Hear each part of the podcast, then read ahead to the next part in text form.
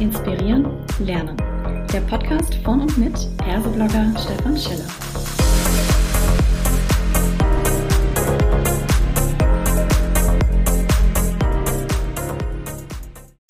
Hallo und herzlich willkommen zu einer weiteren Ausgabe von Klartext HR. Heute habe ich mir den René Schneider mit ans Mikrofon geholt und wir sprechen über das spannende Thema Servant Leadership, Hierarchien schrittweise auflösen. Hallo lieber René, schön, dass du da bist. Stellst Hallo. du dich vor? Hallo Stefan, ja, kann ich gerne machen. Ja, also mein Name ist René Schneider. Ähm, da es heute um das Thema Servant Leadership geht, ist es ein eher beruflicher Kontext. Das heißt, ich bin ungefähr seit 20 Jahren äh, bei mir im Unternehmen, das heißt also bei der Deutschen Bahn in verschiedenen Positionen unterwegs, sei es im Bahnbetrieb als auch im IT-Umfeld. Genau, und ähm, das für, sag ich mal, die Rolle, die für heute am spannendsten ist, oder eine der spannenden Rollen war einfach, ich war Product Owner für die Transformation in den letzten Jahren, also quasi die organisatorische Weiterentwicklung in unserem Unternehmen. Und ja, bin heute Product Owner in einem Cluster. Was das ist, kommen wir vielleicht im Laufe des Podcasts noch dazu und äh, dementsprechend ein Servant Leader für ungefähr 250 Mitarbeiter bei uns im mhm. Unternehmen, die sich, sage ich mal, hauptsächlich mit dem Thema Digitalisierung des Bahnbetriebs oder des Bahnkonzerns äh, fokussieren. Sehr schön. Und jetzt kann ich mir natürlich vorstellen, dass generell in, in der Bahn allein aufgrund der Größe relativ viel hierarchische Struktur da ist oder da war. Mhm. Und ähm, wenn du jetzt sagst Servant Leadership oder Servant Leader für 250 Menschen, dann werden die eine oder andere vielleicht schon mal gezuckt haben und sagen, oh, wie geht das denn Führungskraft für so viele Menschen? Lass uns doch mal Servant Leader definieren. Was genau mhm. verbirgt sich denn hinter diesem Titel? Ja, gerne, genau. Also Servant Leadership ist, äh, sage ich mal, sag ich mal, eine andere Art der Führung, wenn man das, sage ich mal, so einleitet im Vergleich zu einer klassischen äh, Managementposition, die man aus einer Unternehmen kennt mit viel Hierarchien. Ähm, man muss sich das so vorstellen, ähm, dass man quasi ein Unterstützer ist. Das heißt, ähm, dieser Servant Lead hat auch die Verantwortung für das, was die 250 Mitarbeiter jetzt in, meinem Fall tun. Mhm. Aber wie ich diese Verantwortung lebe, ist unterschiedlich. Das heißt, dass ich, ähm, indem ich quasi die Mitarbeiter, die bei uns selbst organisiert arbeiten, in ihrer Verantwortung unterstütze, ähm, ja, erfülle ich automatisch damit meine übergreifende Verantwortung. Das ist, sage ich mal, von der Denkweise und von Haltung mhm. grundlegend unterschiedlich. So, und wenn man da ein bisschen reingeht, was macht so ein Servant Leader? Mhm. Natürlich auf der einen Seite, es geht immer so in Richtung, Klar, die Mitarbeiter, wenn sie selbst organisiert sind, haben natürlich trotzdem die Frage, in welche Richtung ne, soll es denn gehen. Ja. Das heißt also, das Thema Ausrichtung ist wichtig. Dann gehört das Thema Leitplan natürlich dazu. Das heißt also, auch wenn ein Mitarbeiter eigenverantwortlich arbeitet, gibt es natürlich Rahmenbedingungen im Unternehmen, die eingehalten werden müssen. Das heißt also, das Art Leitplanken geben. Und natürlich auch so Themen wie, ich, ich fasse es immer schön zusammen, fördern und fordern der Selbstorganisation. Das heißt, auf der einen Seite die Mitarbeiter unterstützen, dass sie sich in ihrer Selbstorganisation weiterentwickeln aber auch fordern, dass wenn die Mitarbeiter sich zum Beispiel auf eine Aufgabe committen, mhm. über einen gewissen Zeitraum oder zum spezifischen Inhalt, dass sie ähm, natürlich dann auch dieses Commitment einhalten. Das heißt also, es ist nicht nur, dass man dort als Supporter da ist und hofft, dass es passiert, sondern wenn sich jemand committet oder mir das Commitment gibt, dass man das diese, sag ich mal, dieses Commitment dann noch einfordert. Ja. Mhm. Und da gibt es noch viele weitere Aspekte, aber ich denke mal, das fasst es ganz gut zusammen. Das sind wirklich sehr spannende Ansätze, wie man Leadership definiert. Ich überlege nur die ganze Zeit und sage, na, würde ich das nicht generell von der modernen Führungskraft sowieso, auch egal ob die jetzt Servant Leader das oder nicht erwarten, dass sie die Menschen enabled, empowered, wie man neudeutsch sagt, oder diese Rolle als Coach weniger als, äh, sage ich mal, vielleicht autoritäre Führungskraft im Command-and-Control-Stil, das wir mhm. irgendwie kennen. Gibt es da noch irgendwas, wo man sagt, ja, dieser Servant, Servant heißt ja eigentlich sogar dienend, ne? wenn man mhm. das mal so ein bisschen äh, aus dem Englischen oder aus dem Lateinischen damit raus äh, nimmt. Ja wo, wo ist dieses, ist es wirklich nur eine Haltung oder ähm, hat es auch was mit äh, eingeschränkter Entscheidung dann zu tun, dass man sagt, auch die Entscheidungen werden vielleicht gar nicht mehr von der Führungskraft getroffen, sondern eben im Team. Geht es so weit? Genau, also es geht auf jeden Fall so weit, richtig. Ähm, vielleicht zu, zu, dem, zu den einleitenden Punkt, den du gesagt hast. Natürlich kann man auch das Prinzip des Servant Leadership auch in einem klassischen Unternehmen, sage ich mal, leben. Das heißt, also mhm. die Mitarbeiter empowern, unterstützen, äh, Vertrauen schenken in den Aufgaben, die sie tun. Ähm, was bei uns im Unternehmen natürlich noch passiert ist, ist ja nicht nur, dass wir quasi, sag ich mal, die Führungsrolle weiterentwickelt haben, sondern dass wir unser komplettes Organisationssystem umgestellt haben. Das heißt, dass wir ähm, äh, bewusst Hierarchien aufgelöst haben. Das heißt also, dass wir nicht mehr die klassischen Führungskräfte haben und vor allen Dingen die Verantwortung, die vorher die Führungskräfte bei uns hatten, in die Teams bzw. an die Mitarbeiter übergeben haben. Das heißt, mhm. die Mitarbeiter sind, ich sage mal sehr einfach gesagt, ihr eigener Chef ähm, und entscheiden selbst, wie sie die Aufgaben, die sie von ihrem Auftraggeber bekommen, entsprechend umsetzen. Ne? Okay. Und da kommt halt wieder das Thema dazu, Leitplanken und so weiter, klar, wie eben schon gesagt. Mhm. Aber am Ende des Tages, ähm, ja, kann man das bei uns so zusammenfassen. Ja. Jetzt hast du wirklich gesagt auflösen. Da würde man sich, wenn man sagt auflösen, darunter vorstellen, man hat vielleicht so klassischerweise fünf, sechs Hierarchieebenen ne, von Teamleiter, Abteilungsleiter, ja. Hauptabteilungsleiter und so weiter und die sind wirklich weg. Oder genau. heißt es auflösen in dem Sinne, man hat sie umgewandelt in Servant Leadership und damit quasi sind sie anders da und irgendwie aber auch nicht mehr hierarchisch wirksam. Wie, wie ist es zu verstehen? Genau, also letztens Diskussion führe ich äh, öfters mit anderen Konzernen und Unternehmen, die Interesse an dem Thema haben.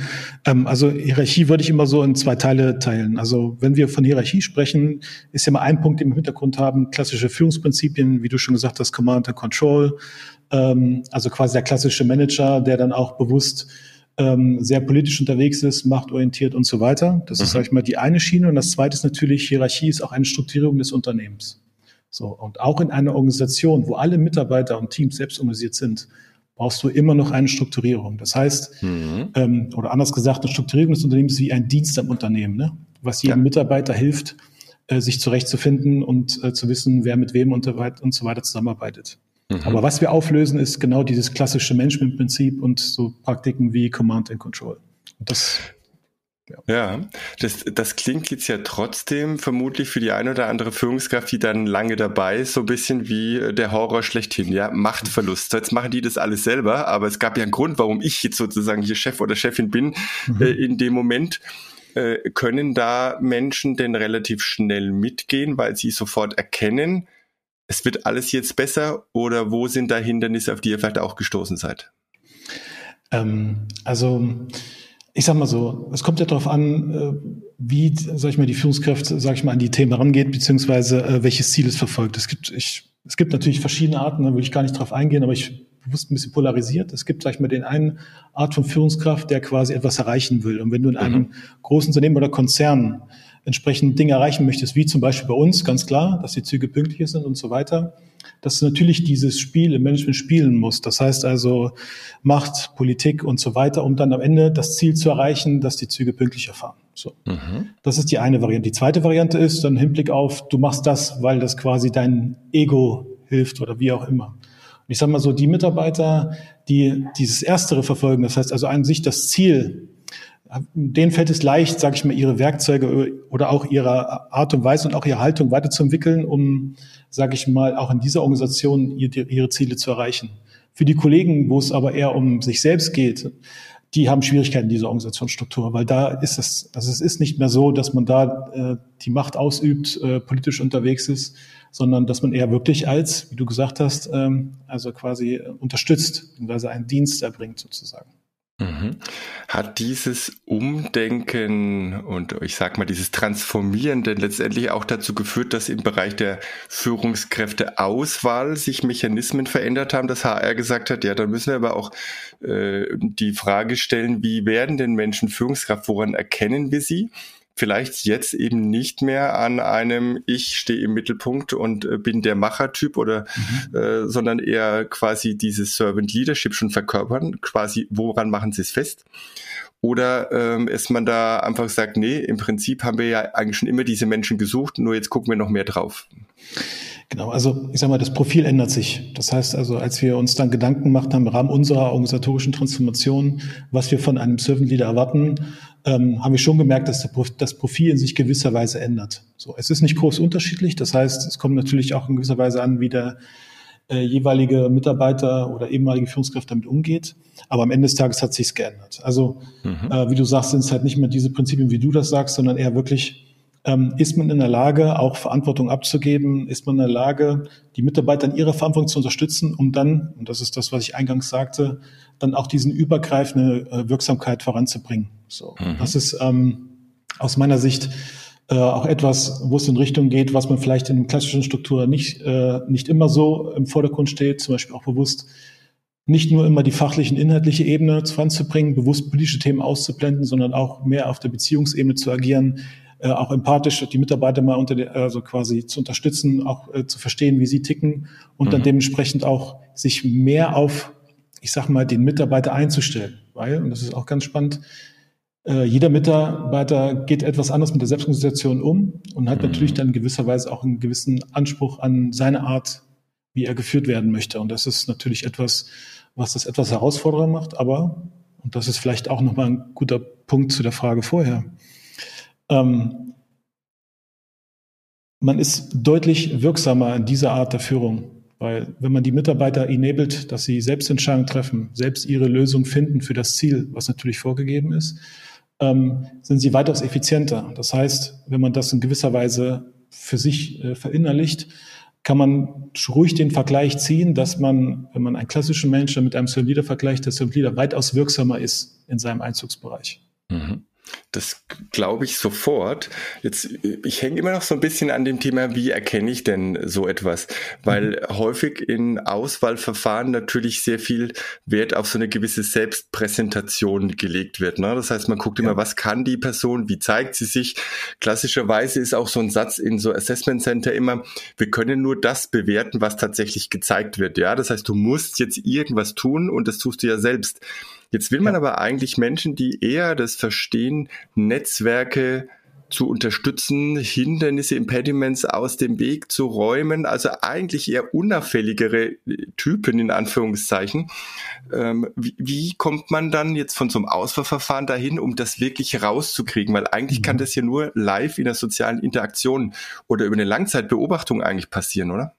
Genau, richtig. Das heißt also, ähm, bei uns war es ein, oder bei uns ist es inzwischen ein mehrstufiger Prozess. Also ähm, jetzt unabhängig von der Reihenfolge ist natürlich so, das Team, wo der Servant Leader oder die Servant Leaderin dann quasi ankommt, äh, muss natürlich erstmal die oder denjenigen kennenlernen. Das heißt, erster Schritt oder ein Schritt ist, dass äh, der neue Kollege oder die neue Kollegin sich vorstellt, also eine Art Pitch durchführt und bewusst mhm. sich den Fragen stellt des Teams um da natürlich auch zu verstehen, passt die Chemie. Erster Punkt. Zweiter Punkt, ein multisubjektives Gespräch, wo es dann unter anderem nicht nur darum geht, ich habe diese Frage und du gibst mir diese Antwort, sondern bewusst mit Fallbeispielen gearbeitet wird. Und dann sieht man schon, und die Fallbeispiele sind dann bewusst auch schon etwas zugespitzt an der einen oder anderen Stelle, wie der jeweilige Kollege oder die Kollegin damit umgeht.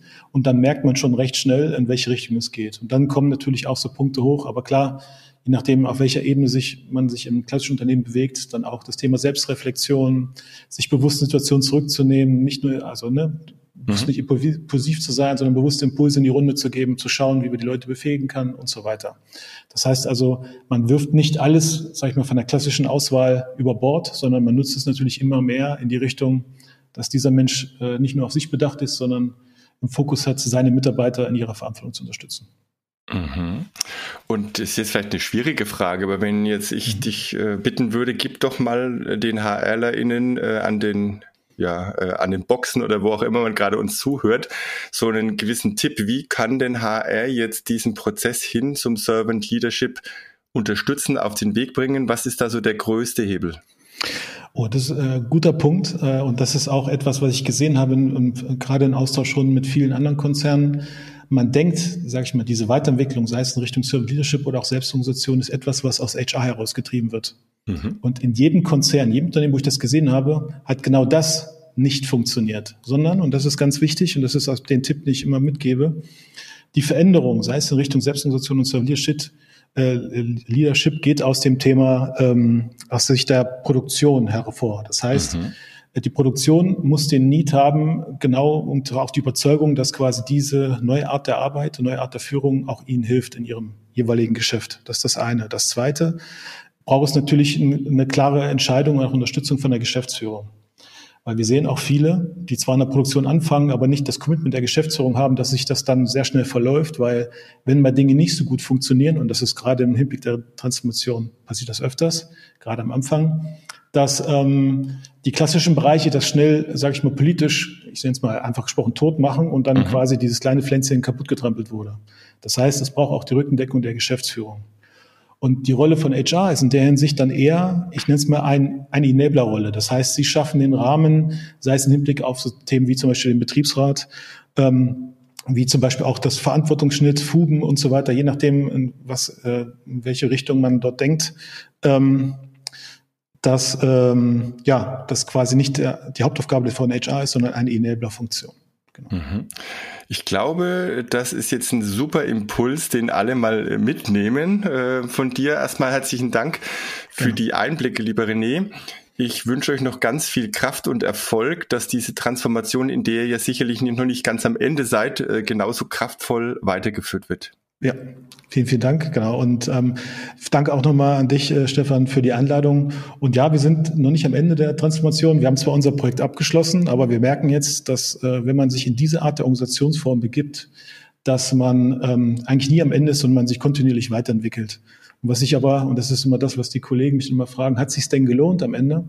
Mhm. Und klar, aus Sicht des Unternehmens auf jeden Fall, aber das ist, glaube ich, nicht das Scope für heute. Aber für mich persönlich kann ich mich inzwischen nicht, kann ich mir nicht mehr vorstellen, in einem klassisch organisierten Unternehmen nochmal zu arbeiten. Das ist Sehr schön. ein Unterschied wie Tag und Nacht. Alles klar. Vielen Dank, René. Danke dir.